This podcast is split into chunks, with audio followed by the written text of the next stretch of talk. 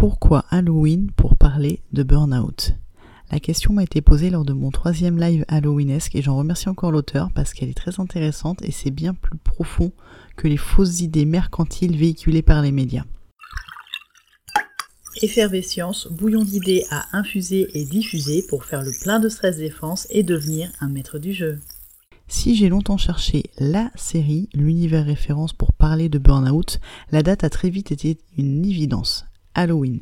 Cette fête folklorique où les morts sont de sortie est une belle occasion de mettre la lumière sur les Walking Dead et autres marcheurs blancs pour mieux rappeler qu'ils ne devraient être de sortie que pour ce folklore celtique et pas au quotidien de façon épidémique comme avec le burn-out. Pour une fois qu'on met le côté obscur sous les projecteurs, profitons-en pour rappeler que oui, le burn-out c'est moche, mais c'est en le regardant en face qu'on peut mieux le reconnaître pour l'éviter et se préserver. Alors pour commencer, un petit intermède culturel.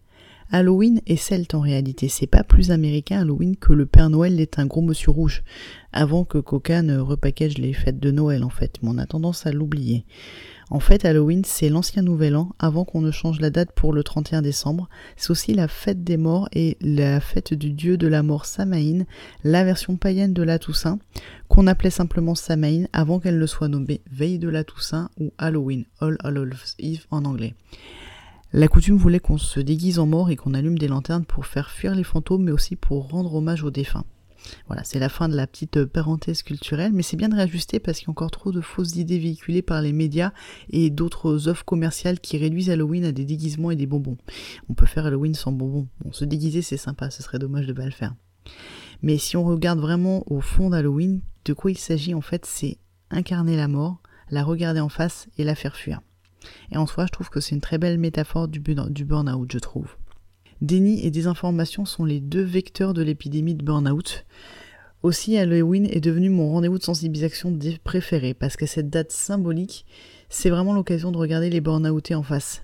Ceux qui disparaissent sans laisser de traces, sans pot de départ et à qui on pense rarement apporter des fleurs, ils sont vite oubliés, vite enterrés. Et oui, le burn-out c'est moche. Ce sont des vies grillées, des corps zombifiés, cassés, brisés, vidés, cramés. Et c'est pas une raison pour le laisser dans l'ombre en fait, ou éviter le sujet en parlant que de bonheur au travail, un concept qui n'est pas entendable par une personne qui est en état de stress chronique ou de burn-out. Il faut regarder le burn-out en face, il faut regarder la mort en face. C'est pour ça que je profite d'Halloween pour faire passer mon message de sensibilisation un premier degré parce que même si j'ai horreur des films de zombies, ce sont quand même de bonnes mascottes pour parler euh, de burn-out, pour illustrer les méfaits du burn-out. C'est très parlant pour les jeunes générations auprès desquelles j'interviens, mais aussi pour rappeler bah, que ce que je disais au début, se transformer en mort-vivant, ça devrait être que pour Halloween pas à longueur d'année avec les épidémies de burn-out et les couloirs qui sont hantés de Walking Dead qui seront vite oubliés une fois qu'ils seront arrêtés si on s'intéressait aussi à ces morts qui ne le sont pas vraiment, mais pourtant réellement détruits de l'intérieur Et oui, question. Qui porte des fleurs aux morts vivants? Il n'y avait personne pour mon départ. Cette phrase, elle a été prononcée dans le documentaire La mécanique burn-out, et je pense qu'elle résonne douloureusement pour de nombreux burn-outés. Ceux qui ont été évacués de leur lieu de travail, ceux qui un matin n'ont pas réussi à l'atteindre, ou ceux qui ont choisi de ne pas y retourner parce qu'ils pouvaient plus tout simplement, détruits, cassés et désespérément seuls, avec des proches désemparés. Qui ne s'est jamais interrogé sur sa propre mort et cette idée vertigineuse que la vie va continuer sans nous C'est normal, me diras-tu, mais c'est toujours assez effrayant quand on y pense dans la remise en cause de sa valeur et de son existence. Et le burn-out, c'est pareil effacés de l'organigramme, gommés de l'entreprise, des personnes bien souvent surinvesties qui vont être écartées de l'échiquier.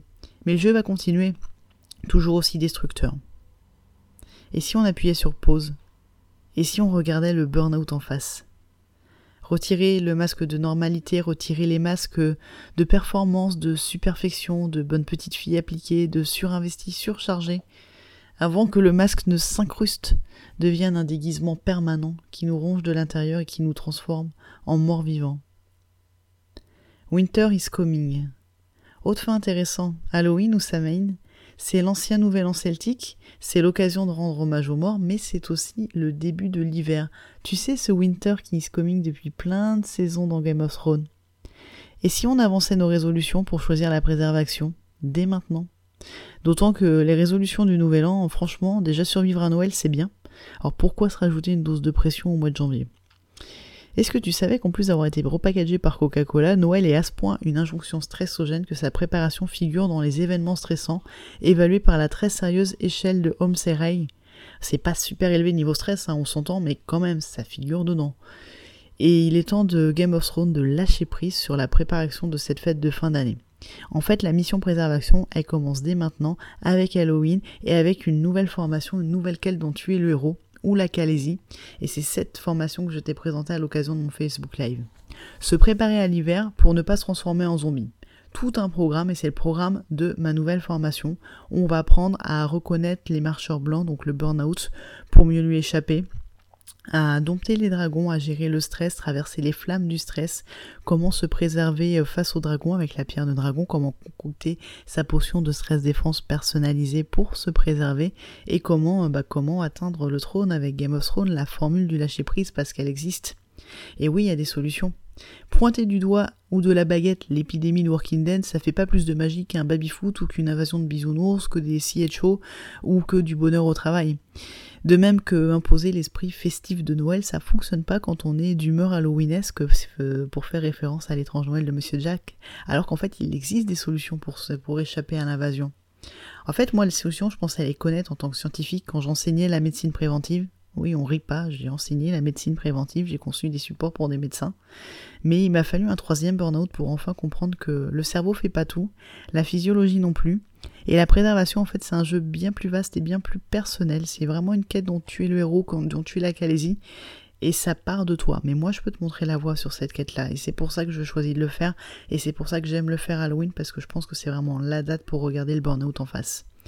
Et le fait est que le voile est très très fin entre ces masques effrayants qu'on porte pour Halloween, ces marcheurs blancs envahissants et la réalité du burn-out. Je pense à mes trois vies grillées, à mon côté zombie en fait. Mon corps refroidit au lieu de surchauffer quand il est malade. C'est depuis la grosse hypothermie que j'ai fait sur l'épisode 2 mes trois burn-out, mon deuxième burn-out. Et ça me rappelle que bah, les marcheurs blancs ils guettent encore pour mieux me rappeler qu'on n'est jamais vraiment à l'abri, que Winter est toujours là, que Winter toujours is coming. Et comme même si maintenant je know, je know beaucoup de choses sur le burn-out, référence à Jon Snow qui est nonocide, je reste bah, comme Jon Snow dans la garde et sur mes gardes. Parce que je sais que je suis jamais vraiment à l'abri d'un nouveau burn-out qui serait entrepreneurial ou même preneurial et c'est pour ça que j'applique euh, toutes les techniques et outils que, que j'enseigne dans mes formations et surtout que je m'écoute moi parce que c'est ce que je disais vraiment la préservation c'est une quête personnelle. Et bah depuis ça, à défaut de fêter Halloween, j'ai fait ma mission de sortir mes dragons en cette journée de sensibilisation pour te montrer la voie de la préservation avec cette année une nouvelle formation, c'est Mission Game of Thrones. Donc ça fait trois ans que je fais des lives pour Halloween. La première année, j'avais sorti ma première formation, une quête de Stress Fighter, dont déjà tu étais le héros. Et là, on est dans l'univers de Game of Thrones qui est pour moi la meilleure série pour parler de Burnout. Et vraiment, c'est important pour moi de sortir cette formation parce qu'il y a encore trop de vies qui sont encore consumées par le stress, qui sont brûlées de l'intérieur.